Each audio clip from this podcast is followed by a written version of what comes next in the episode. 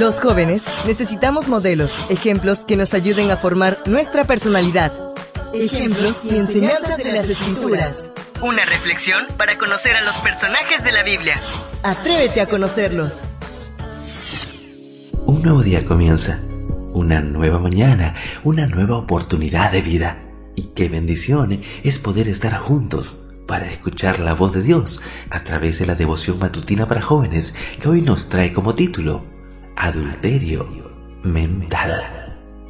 El texto bíblico lo encontramos en el libro de Mateo capítulo 5 versos 27 al 28 que nos dice, Ustedes han oído que fue dicho, no cometerás adulterio, pero yo les digo que cualquiera que mira con deseos a una mujer, ya adulteró con ella en su corazón. Cuando Jesús estuvo en esta tierra, enalteció la ley de Dios.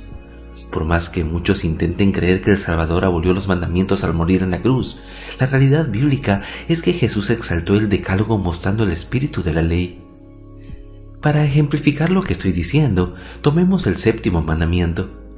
Antes que Jesús diera el sermón del monte, el séptimo mandamiento que dice no cometerás adulterio ponía un límite sobre la relación sexual.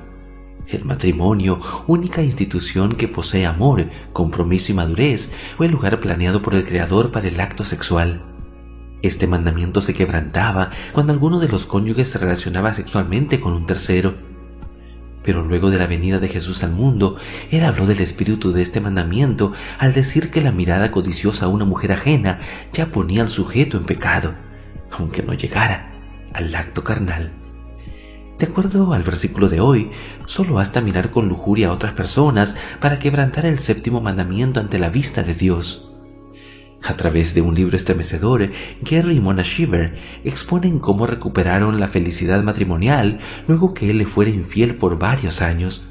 Como consejo para quienes desean evitar el adulterio, señalan algunas medidas de protección y una de ellas está relacionada con los ojos. Con nuestros ojos iluminamos los objetos de nuestros deseos. Mantenga sus ojos donde tienen que estar. Apreciar la belleza es una respuesta natural al estímulo visual, ya sea una puesta de sol o un precioso ser humano. La diferencia está en el tiempo que nos permitimos enfocarnos y en que nos estamos enfocando. La palabra griega traducida como mirar significa seguir mirando y hacer énfasis en una acción continua o repetida. Infidelidad, página 204. ¿Entiendes por qué Jesús dio una restricción tan drástica sobre las miradas?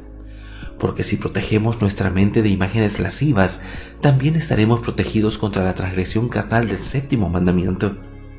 El mismo Jesús que exaltó la ley divina también pone a nuestro alcance su poder para lograr la victoria sobre todo tipo de pecado.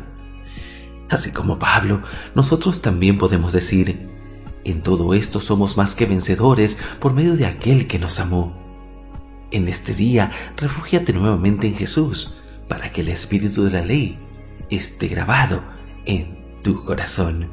Joven y señorita, caminemos con Cristo cada mañana y digamos no al pecado, tan solo con su poder. Un abrazo a la distancia y miles de bendiciones. Devoción matutina para jóvenes.